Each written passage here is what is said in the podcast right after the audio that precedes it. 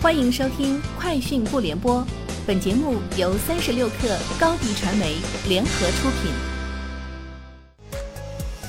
网罗新商业领域全天最热消息，欢迎收听《快讯不联播》。今天是二零二一年十二月十四号。在今天上午，顺丰同城港交所上市媒体会上，公司高管表示，顺丰同城网络的搭建过程中，首先通过高频 To B 业务织网，再做 To C。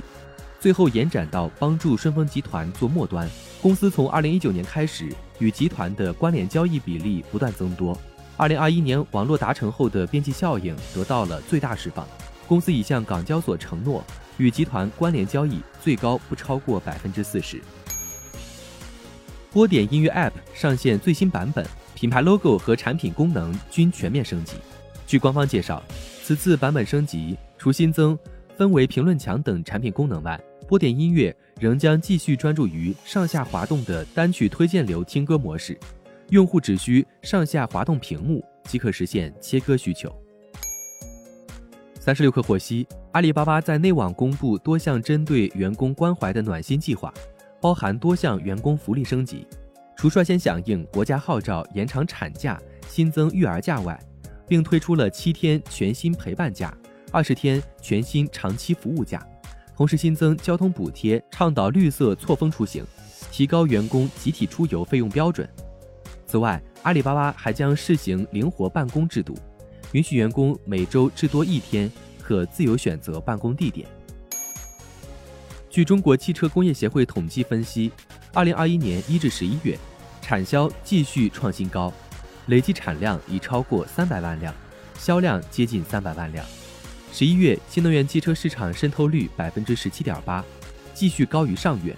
其中，新能源乘用车市场渗透率达到百分之十九点五。一至十一月，新能源汽车产销分别完成三百零二点三万辆和二百九十九万辆，同比均增长一点七倍，市场渗透率达到百分之十二点七，高于前十月。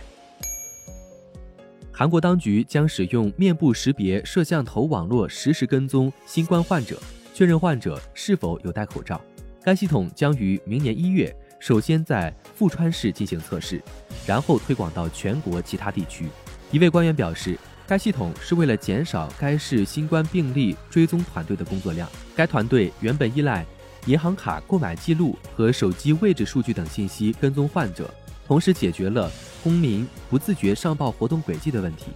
但滥用该技术会侵害他人隐私。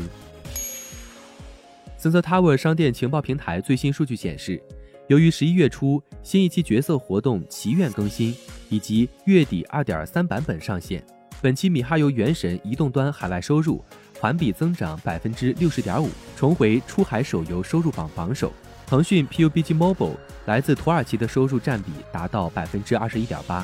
首次超越美国，成为该游戏收入最高的市场。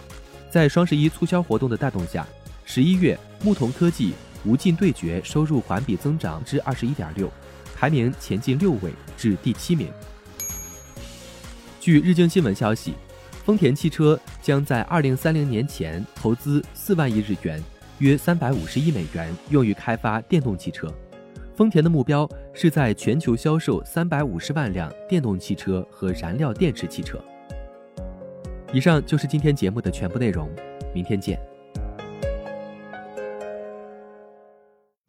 高迪传媒为广大企业提供新媒体短视频代运营服务，商务合作请关注微信公众号高迪传媒。